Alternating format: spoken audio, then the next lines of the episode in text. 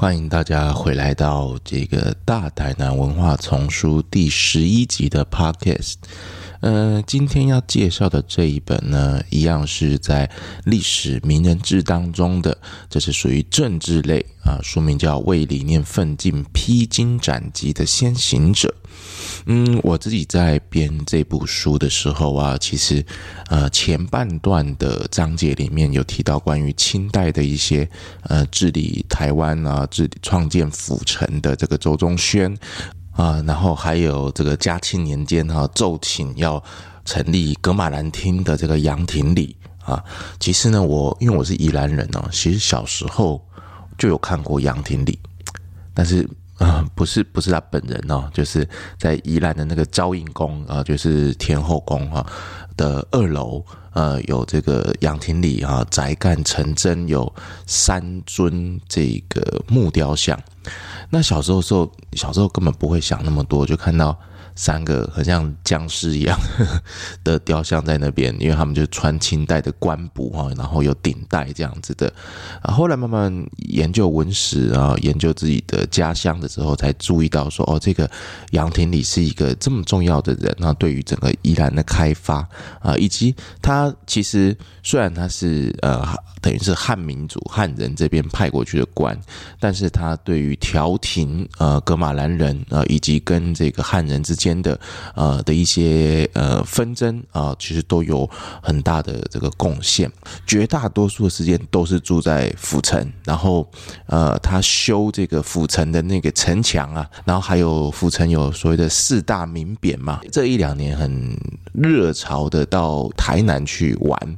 然后有这种台南学啊，有一些台南文史的这个啊，随着一些更多的这个政府单位把很多的古迹啊修缮的更。适合我们去观光啊，然后可以拍一些完美照这样子的这样子的规划。那大家也可以注意到，说所谓的四大名匾啊，或者是这个大上帝宫、小上帝宫啊，府城的一些呃宗教民俗里面有趣的，像呃每年年底啊，现在的这个呃送天师的活动也有很多的观光客也跟着去一起看。这个四大名匾里面呢，在四点五庙的有一块哈，就是写的大丈夫这三个字啊，其实呢，这个就是呃杨廷礼他在乾隆五十九年。的时候哦，已经乾隆快快要这个，就是等于是钱家啊之际这样，他所提的的一个名匾啊，大丈夫。那其他像啊尔来了啊一字匾啊啊，还有这个了然世界啊啊。如果大家对台南牛肉汤喝完了，喝喝喝遍了，那你接下来可以干嘛呢？其实可以去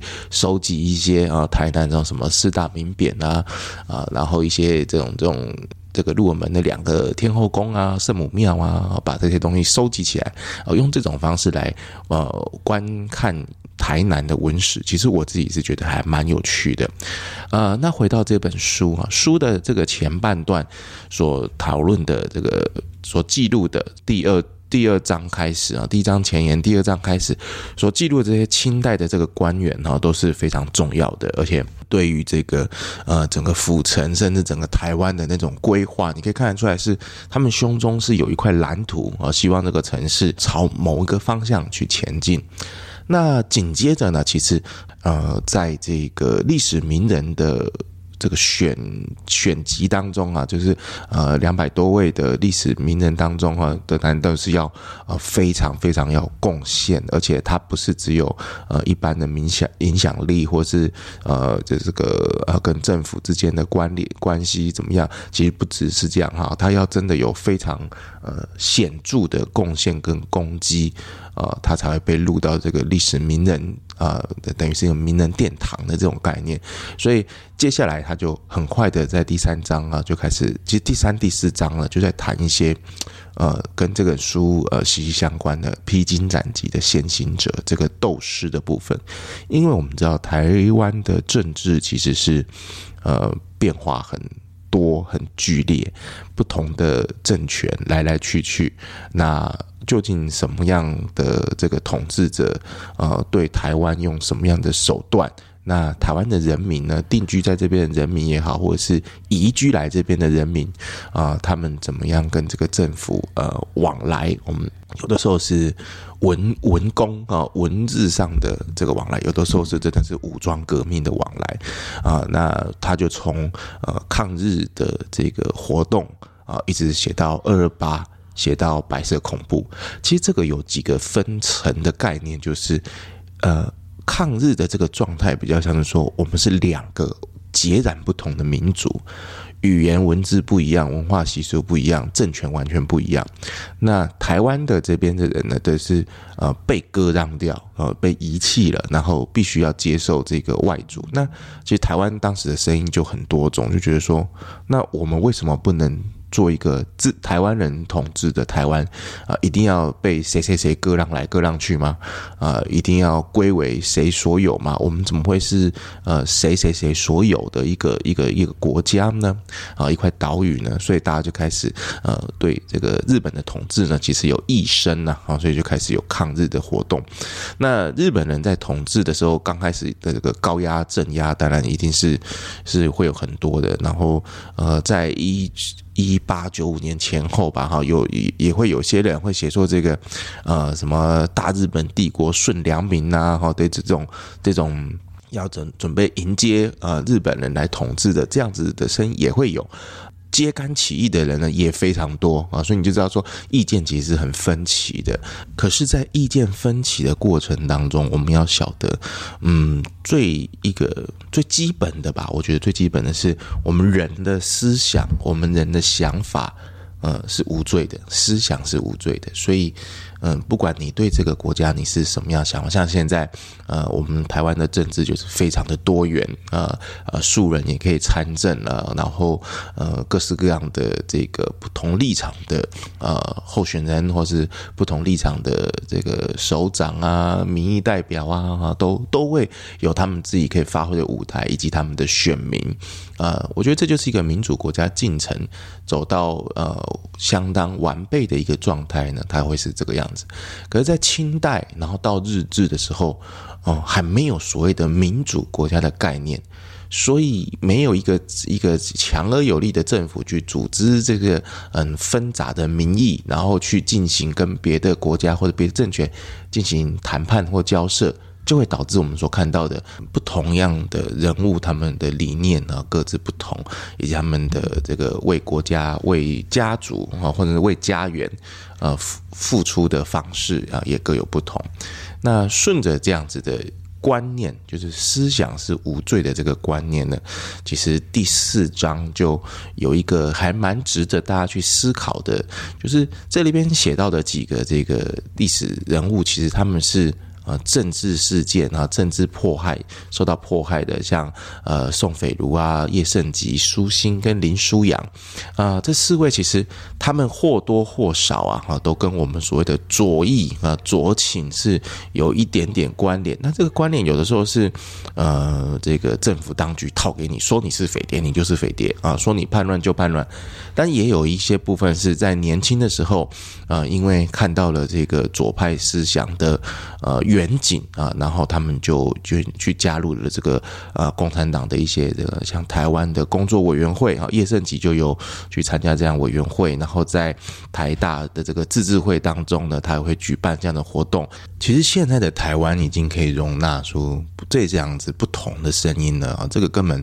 呃，算不上什么啊，组织这样子的活动，呃，有思思想不一样。呃，当时叶圣吉他的罪状啊，就是说，呃，那个民国三十七年，呃，有这个在逃匪党啊，刘兆光的介绍啊，加入匪党，就是共产党了啊，然后在台大医学院，呃，担任这个支部负责人啊，然后又吸收了谁谁谁啊加入，然后，呃，在该院呢，组织重建这个匪党支部，领导党员工作。呃，三十九年离台大后呢，就没有工作表现等等的，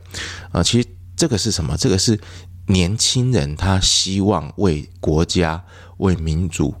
寻找出路啊，然后呃，他可能在挑选说一个方法或是一个管道的时候，刚好那个时候的左派呃崛起，然后呃雷厉风行的啊，在这个整个整个亚洲哈，甚至第三世界国家呃疯狂的推送，那大家都觉得啊是一个很好的理念。那至于能不能实践，要怎么实践，其实大家可能没有想的那么周全。呃，所以他就加入了共产党。你要说他是叛国嘛？你现在用现在的角度来看，好像就有点太严重了啊。所以这个是第四章，我们可以去思考的，就时代的一些问题啊。那因为在那个时代，那国民党宣称说这个是必要之恶啊，宁可错杀一百。啊，不可错放一人。那这个其实是很多原因加诸的。那但是他们认为说，呃，因为有这个共产党匪党的宣传，所以他们输掉。那也因为这样，所以他们会加强这种思想审查，还有感训教育等等的措施，然后就会造成所谓的白色恐怖时代的各种冤案。那这边收录的这些人物呢，其实，在呃转型正义的工作当中，都已经呃为他们做出了平反，因为他们所做的事情啊，其实就是说我想要在一个这个民主自由的国家，假设是民主自由的国家。我要成立一个，嗯，比如说清洁马路党是可以的嘛，对不对？我要成立一个爱护动物党啊，我要成立一个呃这个左派福利党，其实本来就是可以的啊，只是那个年代的这个执政者哈，他呃没有搞清楚，然后想要做这样一党独大的这样的事业。啊，所以导致了这么多呃政治悲剧。那在《政治类》这本书里面呢，其实它的时间断代啊，大概就是清代，然后到这个呃日治跟白色恐怖这个一个区间。那最后呢，有一个章节啊。叫做呃不一样的政治人，其实这个章节呢，它的跨度就还蛮大的。它从日治一直到战后啊，跨度了这么大的原因，是因为这些政治人物呢，他其实呃不单纯只有政治人物这样子的面相，他可能还是有的是教育者，有的是呃这个法学专家啊，就是当过审议员的这个法官苏俊雄哈，他是法学专家，那他在这个他的法律的这个专业知识上。啊，为民众啊做了很大的这样的贡献啊，然后他去选了这个审议员，然后继续延续他的这个为民服务的呃方针啊，然后呃，甚至连这个总统啊都是呃马，好像陈水扁开始吧，陈水扁、马英九、蔡英文。都是他的学生哦，所以这个是很很了不起的一个贡献，一个人物。然后像黄清武啊，然后他作为一个啊一个医生，然后又是一个乡长。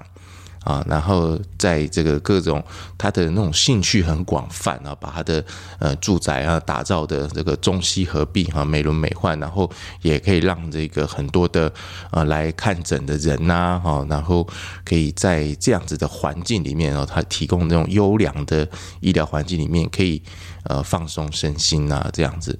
啊这些。这些这个政治人物，他们因为慢慢慢慢的时代往前进，那我们所